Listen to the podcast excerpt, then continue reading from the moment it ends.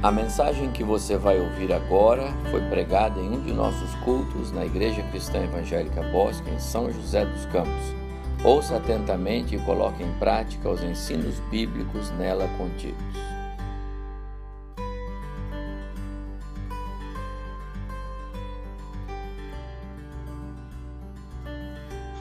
Boa noite, graça e paz. Queremos saudar também aqueles que nos veem, nos ouvem pelos canais da internet. Esse mês estamos trabalhando desde o primeiro domingo a obra de missões, o tema de missões, e damos graças a Deus por aquilo que já foi feito e aquilo ainda que está reservado até o final do mês. Hoje nós vamos tratar de missões no interior do Brasil na próxima, no próximo domingo vai ser sobre missões urbanas e no último domingo missões transculturais. Então temos a oportunidade de vermos vários ângulos da obra missionária que é a nossa responsabilidade. Hoje temos o privilégio de focar a nossa atenção na obra missionária realizada por simples e abnegados missionários e missionárias. Algum tempo atrás, eu comecei a pesquisar e verificar, particularmente na sabe quem é que está fazendo missões? Não é os bambambãs, não. É aqueles que são mais simples, mais desejosos de de fato servir a Deus. E eles fazem isso com coragem e determinação, sob a dependência, poder e ação do Espírito Santo. Nós lemos na palavra, e vou ler daqui a pouco, e você fica encantado de saber que Fulano Beltrano fez isso, fez aquilo deixou de fazer sob a direção de Deus, do Espírito. E nos esquecemos que hoje a, é a mesma fórmula não mudou. É por orientação do Espírito que um ou outro é vocacionado e também é direcionado ao seu campo de trabalho. Se há uma angústia presente no coração daqueles que são chamados e capacitados, é saber onde vou servir, como. E alguns deles têm o chamado, sabe o campo, Cadê o sustento? Cadê quem vai dar a retaguarda? Quem vai segurar as cordas? Nem sempre isso acontece no tempo que seria ideal. Então nasce uma angústia aí. E eles anunciam que as boas novas do Evangelho. Com qual objetivo? Ganhar vidas para Jesus. Uma tarefa nobre, encantadora. Nosso propósito aqui hoje à noite, por orientação do pastor Evaldo, é dar visibilidade à igreja sobre o ministério de algumas missões e missionários que estão aí trabalhando para o Senhor e dos feitos que Deus tem feito por intermédio deles. Também queremos ter um tempo de oração durante o nosso culto aqui hoje à noite. E nós vamos fazer isso aqui. Mas, ao mesmo tempo, nós queremos incentivar os irmãos para que coloquem esses missionários e tantos outros na sua agenda de oração. Nós vamos nos surpreender quando chegarmos lá no céu com frutos que vão estar lá e que nós não tivemos nenhum contato direto mas ajudamos, cooperamos com os nossos recursos ou com as nossas orações. Então, a cada vez que nós temos notícia de um missionário ou de uma missão e nós nos empenhamos em participar, é obra do Espírito em nós, e isso vai trazer frutos para o reino do Senhor. Pode ser que ao falarmos de um ou de outro aqui, você se sinta despertado em querer, ó, eu gostaria de contribuir com esse missionário, com essa agência missionária. Se isso acontecer, por favor, procure a liderança da igreja, fale com ela, converse com ela. Não vai fazendo sem antes ter direção da própria igreja, né? Ela já está investindo em muitos deles e aí ela vai saber direcionar a sua contribuição. Mas é importante destacar aqui o traço comum dos missionários da era moderna, os atuais, com os relatos bíblicos sobre a evangelização e missões. Há uma compatibilidade. Não é diferente. A Bíblia nos ensina que o Espírito Santo é o agente responsável ah, por salvar, ele que convence o homem do pecado, da justiça, do juízo de Deus, por vocacionar, e uma vez que ele vocaciona alguém, ele vai capacitar, e uma vez capacitado, agora ele vai tratar do, de enviar essa pessoa. Mas não é só enviar. Depois vem o principal, sustentar esse missionário ou missionária, proteger esse missionário, dar poder para cumprir os propósitos de Deus. Tudo isso é obra do Espírito. Obviamente que o Espírito Santo vai agir também por meio de cada um de nós, né? Nós também estamos aqui, fazemos parte daquilo que Deus dispõe para fazer a obra. O Espírito Santo fez isso lá no passado. E vamos ler um fato verídico aqui, registrado na Bíblia. Ele faz no presente. É ele que está agindo, é ele que está despertando as pessoas e está despertando igrejas, né, irmãos, para fazer parte dessa obra maravilhosa. E ele vai continuar fazendo isto até a volta de Jesus.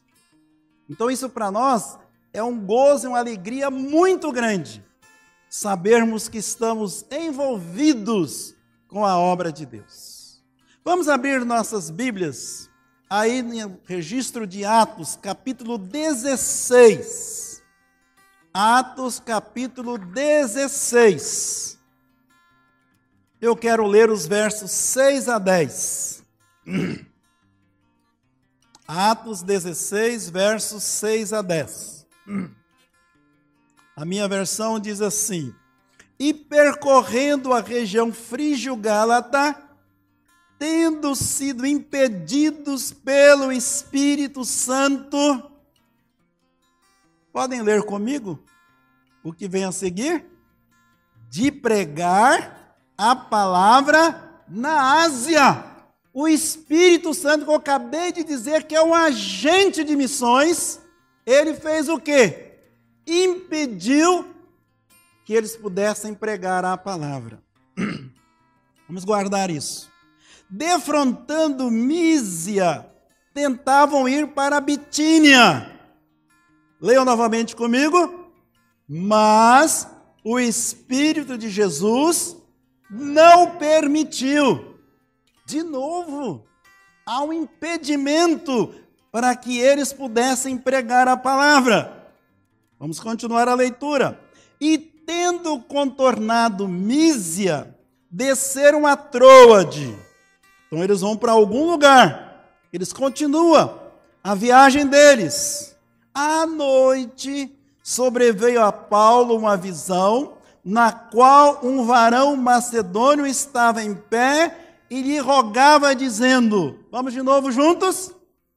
Passa a Macedônia e ajuda-nos. Assim que teve a visão, imediatamente procuramos partir para aquele destino. E vem o mais importante aqui agora. Vamos ler juntos? Concluindo que Deus nos havia chamado para lhes anunciar o Evangelho.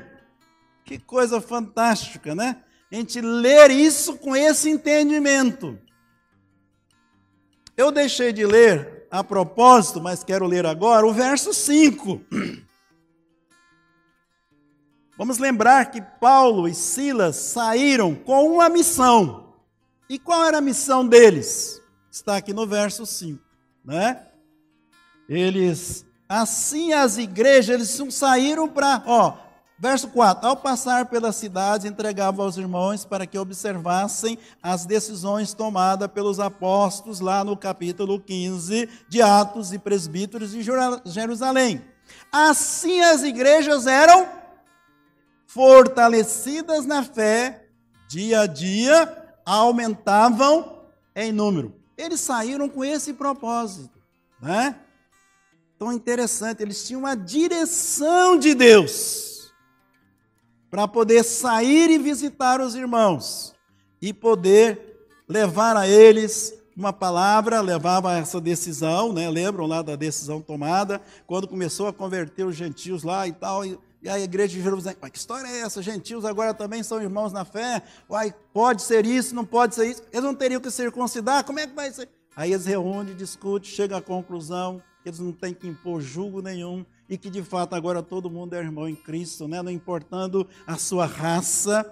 Então agora eles vão lá e começam a falar e ver os resultados e os irmãos eram fortalecidos. Sabemos que as condições né, que eles viviam ali, os apóstolos, quando eles saíam, não eram bem favoráveis, né? Porque havia ali aquelas ameaças das autoridades judaicas, havia os judaizantes que se levantavam e vinham se opor, né? Então não era fácil para os seguidores de Jesus cumprirem a sua tarefa. Então era necessário ter muita determinação, coragem e fé para cumprir o ide de Jesus. Foi assim no tempo de Paulo, continua sendo ainda hoje em diferentes partes do mundo e também aqui do nosso país. Quando você começa a conhecer, ver e pesquisar, você vai ver que há muita oposição à pregação do Evangelho. Quem sai para ir para o campo, né? para fazer essa obra sabe o que eu estou dizendo aqui, né? Realmente não é tão simples e tão fácil. Mas há algo determinante. Ninguém faz isso sem que tenha direção de Deus. Tem algo por cima disso. E isso é muito importante. Não vamos sair por aí sem essa direção de Deus. Ao longo da mensagem vocês vão saber por quê. No verso 6 que nós lemos, então diz lá que eles queriam ir para uma região e foram impedidos pelo Espírito Santo. Não é complicado isso saber que Deus, né? Os slides aí tá funcionando? Tá, né? Tá bom. É, que ele tenha impedido, que ele tenha segurado, que ele não tenha permitido já que ele é que é o próprio agente de missões, já que ele é que é responsável por convencer a pessoa do pecado e buscar a salvação, entretanto, ele se opôs. Essa região que se cita aqui hoje é a moderna Turquia, né? Bom, não deu certo aqui, eles falaram, bom, então vamos para lá, vamos para outro lugar. Tentaram ir para Mísia, mas também foram impedidos. Nem sempre, meus irmãos, as portas estão abertas. E nem sempre é o inimigo que está criando o problema. Quando eu estava estudando esse texto aqui, eu percebi a riqueza dele e percebi também que às vezes você está citando assim uma frase, né? Como vem agora. E tendo contornado a mísia desceram a trode. O que, que, é isso? Hum, ele não tem ideia. Aqui não foi uma questão de meia hora, não. Dias e dias viajando, procurando entender aonde nós devemos ir, qual é a vontade de Deus. Então foi um esforço enorme que eles tiveram que fazer. E orando e buscando a direção de Deus e andando não ficando parado, não vou fazer nada, né? Pelo contrário, eles ficaram, né? Então é admirável que a gente tenha visto isso que Paulo e seus companheiros não tenham desistido de pregar o Evangelho, mesmo enfrentando resistências vindas de onde? Do próprio Deus. Não é complicado entender isso? Pai, eu me, só me chamou, só me vocacionou, só me preparou. Eu saí em obediência ao Senhor e agora eu quero fazer e o Senhor não permite. Uma lição para nós aprendermos aqui. Não basta fazer a obra da forma certa. Ô pastor, você está pulando corguinho aqui, né? Como diz o goiano. Você está indo muito além, né? Mas é o que eu estou lendo aqui, é o que eu estou vendo aqui. algo me martelando aqui que eu tenho que falar também, né? Eu chego lá no Zimbábue para uma reunião para decidir vamos ou não vamos mandar missionários para a África. E depois de uma grande reunião, mais de 30 missionários ali, e depois deles bater martelo, conhecer o nosso projeto, não, nós estamos com vocês, pode mandar os missionários, nós vamos apoiar eles aqui, nós vamos ajudar eles aqui, eles serão missionários nossos aqui no campo. O pastor Douglas vira para mim e fala: Pastor Abimael, só tem uma coisa que eu preciso dizer para o senhor. Com ou sem a nossa ajuda, eu sei que o senhor ia mandar os obreiros e vocês iam chegar aqui na África. Mas não basta obedecer o Espírito Santo. Como que não? Eu, para mim, a última palavra é o Espírito. Ele falou: não. Se a igreja brasileira não está disposta a investir em oração por esses missionários, faça o favor, não manda eles não porque eles vão ficar seis meses aqui e vão embora, como muitos fizeram e como alguns dos nossos fizeram. A mesma coisa aqui, meus irmãos, não basta fazer, ó, fizemos certinho isso, isso, isso. Calma. É preciso fazer no tempo certo de Deus e com a pessoa certa. Veja bem, mais tarde Pedro evangelizou a Bitínia e região. Não era para Paulo. Deus estava reservando isso para Pedro. Então, meus irmãos, não é simples conhecermos a vontade de Deus e obedecermos, porque às vezes a gente pensa que está tudo certinho e não vai dar certo. Aprendemos que em nossos passos para servir a Deus é fundamental observar algumas coisas. Primeiro, precisa haver um coração obediente e submisso a Deus. Ele que vai dizer: anda, para. Não é para lá, é para cá. Aguarda. Não é para você, é para ele. Então, se nós não tivermos isso, nós não vamos ter êxito no nosso trabalho. Coração obediente. Eu estava numa reunião agora mesmo aí com a liderança dessa igreja e algo saltou. Ali quando o pastor Evaldo falou assim: Olha, nós estamos obedecendo a Deus. Estamos em fazemos missões em obediência a Deus. Isso é fundamental, meus irmãos. Mais do que fazer, fazer sob a direção de Deus. Segunda coisa que precisamos observar: tem que ter disposição para ir ou ficar, segundo a vontade de Deus. Não somos nós que vamos decidir, é Ele. Terceira coisa, muitas vezes há portas fechadas por Deus. Ele é soberano. Vamos lá para Apocalipse capítulo 3. Lá ele diz sobre isso. Apocalipse capítulo 3, versos 7 e 8. Ele manda uma carta à igreja de Filadélfia, uma igreja maravilhosa, uma igreja também que fazia missões. Conhecida essa igreja por investir na obra de Deus. E aqui ele está dizendo: estas coisas diz o santo, isto é, o verdadeiro, aquele que tem a chave de Davi, que abre e ninguém fechará, e que fecha e ninguém abrirá. E coisa interessante é que ele diz assim: Conheço as tuas obras, eis que tenho posto diante de ti o quê? Vamos juntos? Uma porta aberta. A qual ninguém pode fechar, que tem pouca força. Entretanto, guardaste a minha palavra e não negaste o meu nome. Ele fecha, ninguém tem poder para abrir. Ele abriu, ninguém vai fechar. Então é Ele, Ele é que é soberano. Então temos que estar nessa sintonia fina com Ele. Por último, o homem de Deus, com coração e espiritualidade sadios, vai saber a vontade de Deus. Foi o que nós aprendemos aqui, ó.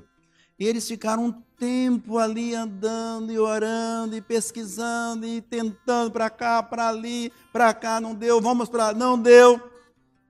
Aí quando chega o verso 9 do capítulo 16 de Atos, diz assim: "À noite sobreveio a Paulo uma visão, na qual um varão macedônio estava em pé e rogava dizendo: Passa a Macedônia e ajuda-nos."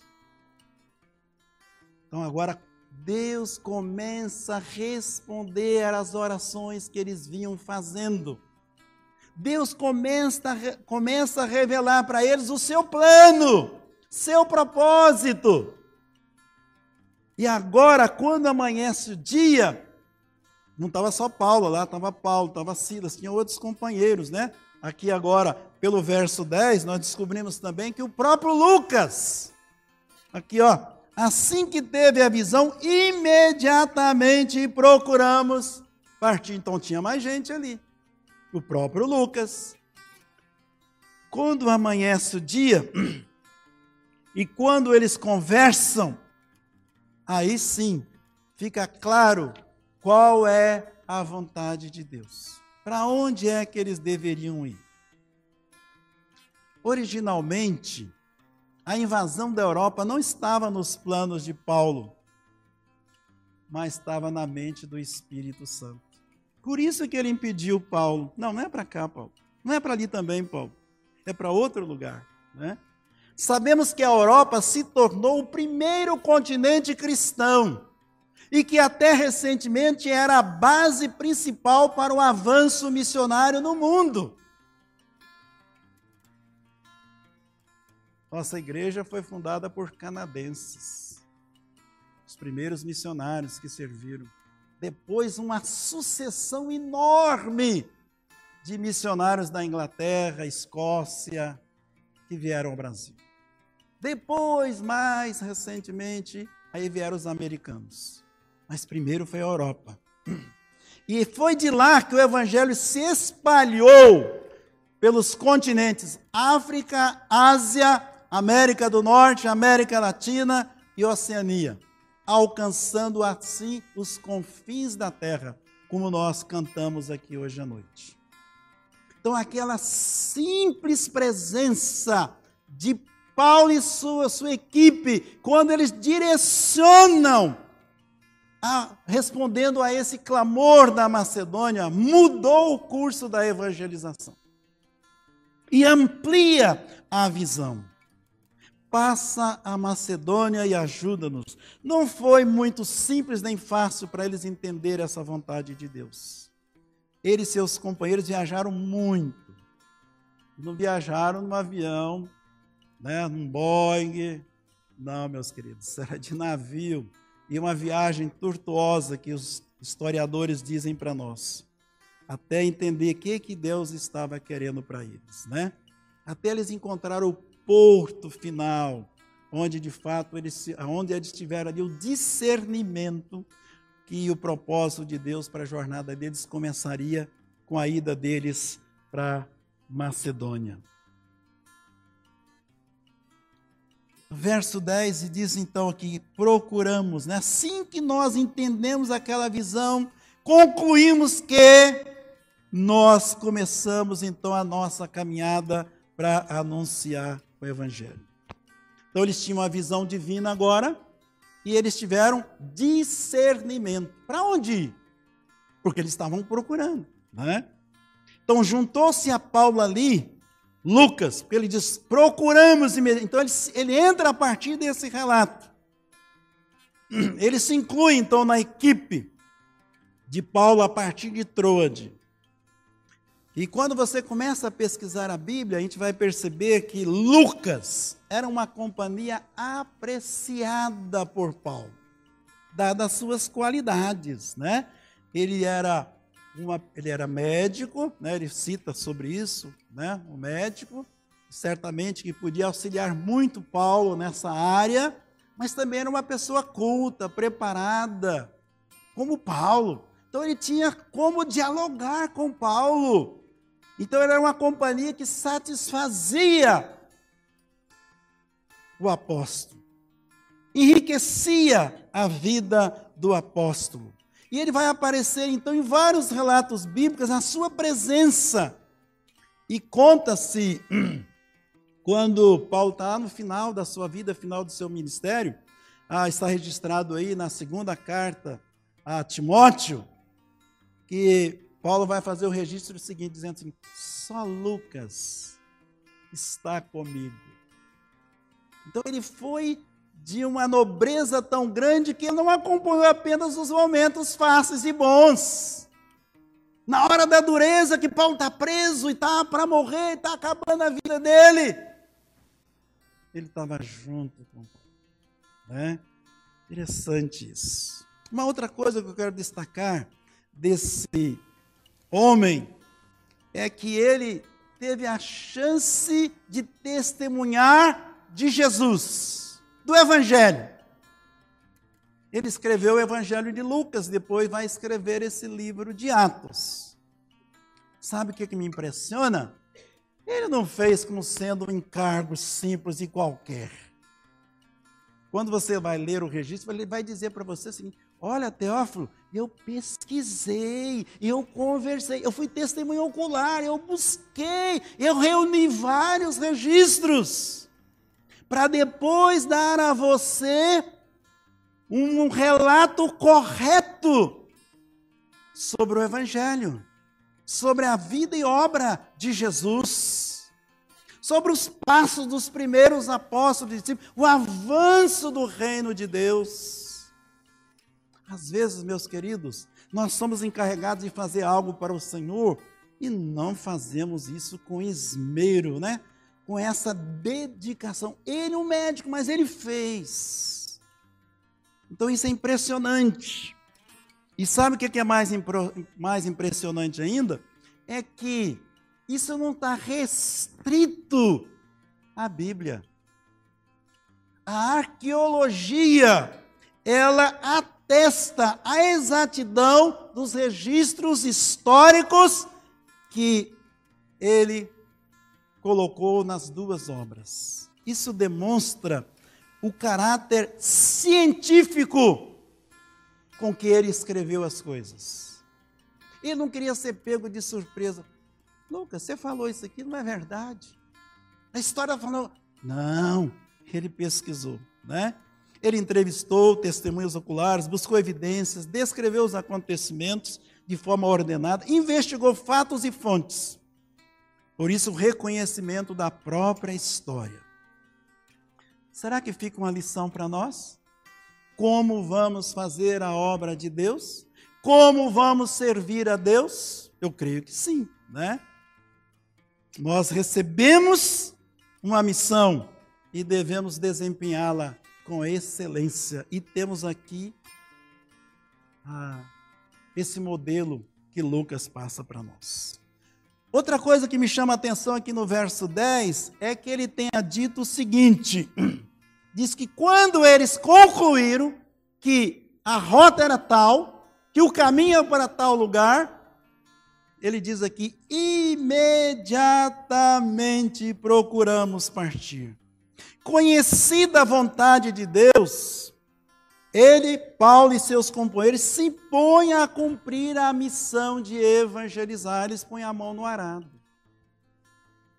Não vamos ficar discutindo agora entre nós, vamos ou não vamos, o que, que a gente... Não, agora é hora de partir. Vamos rápido. A obra exige. Não há tempo a perder. Essa experiência marcou o ministério de Paulo para sempre ele nunca mais foi o mesmo, ele se tornou apóstolo dos gentios. Às vezes havia dúvida, vou ficar aqui ou não, não, agora ele sabe. A colheita rende frutos maravilhosos. Embora ele comece por lugares pequenos, mas ele vai atingir três capitais: Tessalônica, capital da Macedônia, Corinto, da Acaia e Éfeso, na Ásia. Veja a extensão da obra que Deus confia para ele. Se antes havia uma proibição, né, restrição para ele avançar, agora, ó, vai em frente, meu querido. Pode ir. Você está liberado. Pode enfrentar aí a obra. Agora ele tinha uma dupla direção. Se antes era portas fechadas, agora ele tem portas abertas, né? Mais tarde, Paulo vai estar lá perante o, o rei Agripa e ele tem a oportunidade de falar da sua experiência de conversão, do seu testemunho de fé. Está registrado em Atos 26, 19, e vai dizer assim: Pelo que, ó Rei Agripa, não fui desobediente à visão celestial. Mais tarde, ele vai escrever à igreja em Corinto. E lá no capítulo 9, verso 16, ele vai dizer assim: Se anuncio o evangelho, não tenho de que me gloriar pois sobre mim pesa essa obrigação, porque ai de mim se não pregar o Evangelho. Por que, que Paulo está dizendo isso? Porque nesse dia aqui, ele teve uma confirmação do seu chamado, da sua vocação e onde ele deveria servir.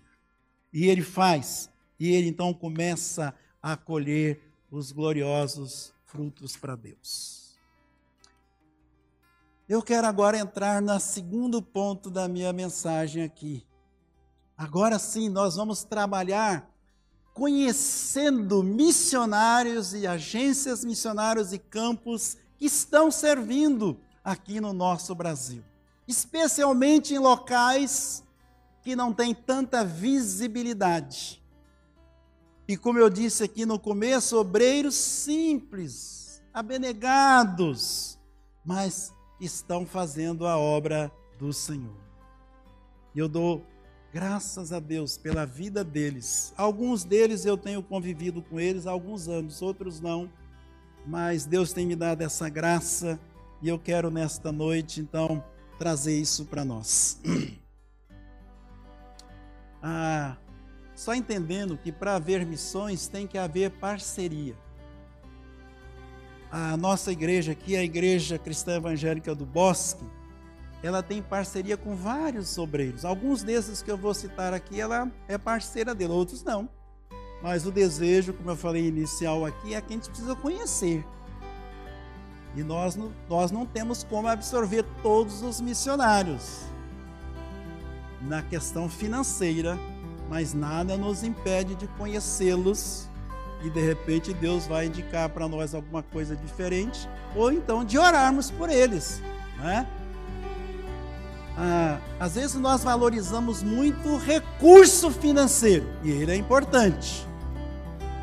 Não se faz missões sem recursos. Mas nós temos que valorizar muito mais as orações que nós fazemos pelos missionários.